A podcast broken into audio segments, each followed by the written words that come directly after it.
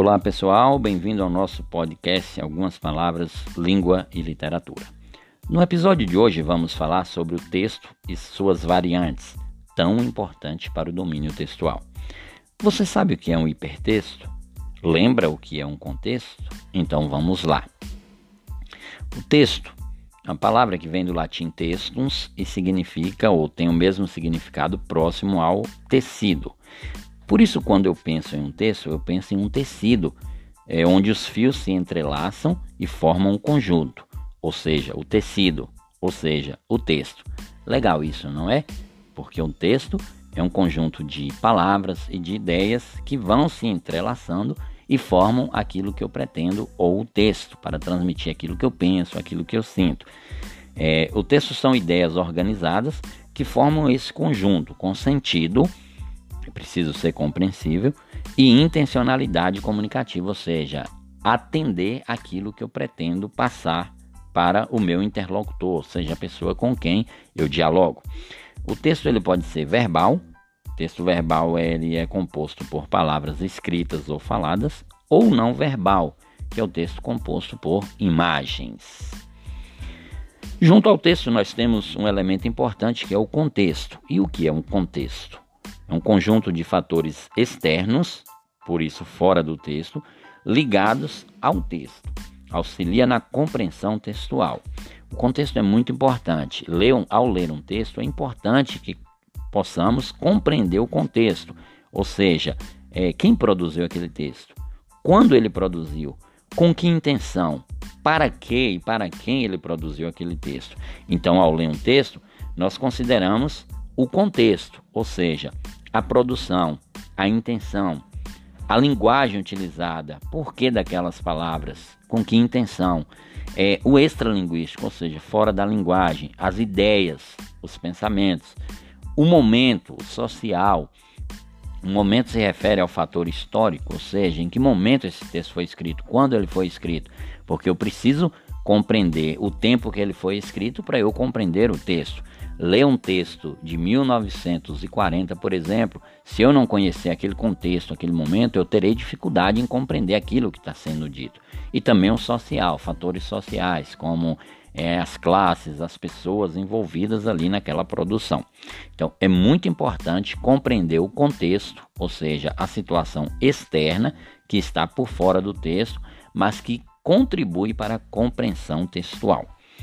Depois nós vamos ver um outro elemento que é o intertexto ou intertextualidade, que é o diálogo entre os textos. Um texto ele faz referência a outro texto ou a outros textos, de modo que o leitor perceba as relações ou diálogo entre eles. É, Lembra-se que falamos de intertextualidade no episódio anterior, no nosso podcast? Pois é, querendo conhecer melhor os tipos de intertextualidade ou intertexto, escute o episódio 3 dessa nossa série.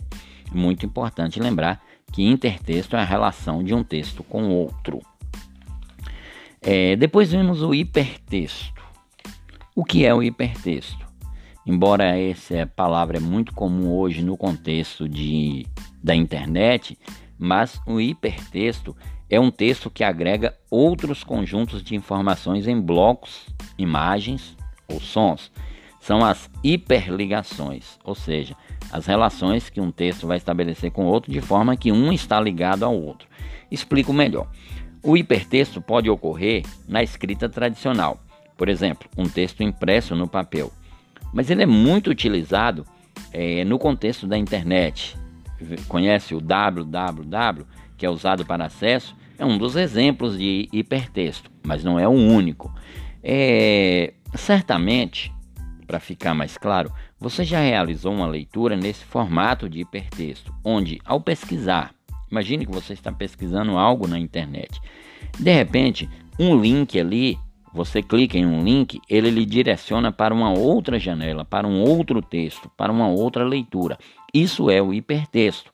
É isso que nós chamamos de hipertexto. Quando numa leitura ela lhe permite fazer uma outra leitura, linkar, ligar, porque a palavra linkar significa ligar, ligar a uma outra leitura. De modo que no hipertexto a leitura não precisa ser sequencial, como a gente às vezes pega uma página do livro, eu tenho que ler aquilo lá da primeira linha até a última. Não, no hipertexto eu posso fazer uma leitura ligada, conectada com outros momentos. Então eu posso ir, voltar, é cheio de idas e vindas, de modo que o, no hipertexto o leitor constrói o seu próprio caminho de leitura. Ele tem liberdade para isso. Ele não precisa ler tudo aquilo ou apenas aquela sequência, ele pode fazer a seu caminho de leitura. Ele vai linkar, vai ligar com outras leituras. Legal isso, não é? Agora, quando fazemos a leitura textual de forma que não considera os diferentes caminhos do texto, ou se fazemos uma escolha de uma parte do texto sem considerar as demais, aí, se usamos o texto de forma distorcida, vai ocorrer um outro fenômeno textual que nós vamos chamar aqui de pretexto. Por quê? Porque eu peguei o texto e li de forma desconecta e li de forma é, superficial, então o meu texto está se transformando em um pretexto. Tem um jargão muito comum no meio evangélico para relacionar a leitura e interpretação da Bíblia, é, que diz assim: um texto fora de contexto é um pretexto. Ou seja, eu pegar uma parte do texto, mas não considerar o conjunto completo. É, eu ler aquele texto fora do contexto, fora da situação que ele foi produzido, eu não estou fazendo texto, eu não estou fazendo contexto, eu não estou fazendo hipertexto, eu estou fazendo um pretexto. E aí, gostou da nossa conversa sobre o texto e suas variantes? Muito importante para o domínio textual? Então, até a próxima, se Deus permitir.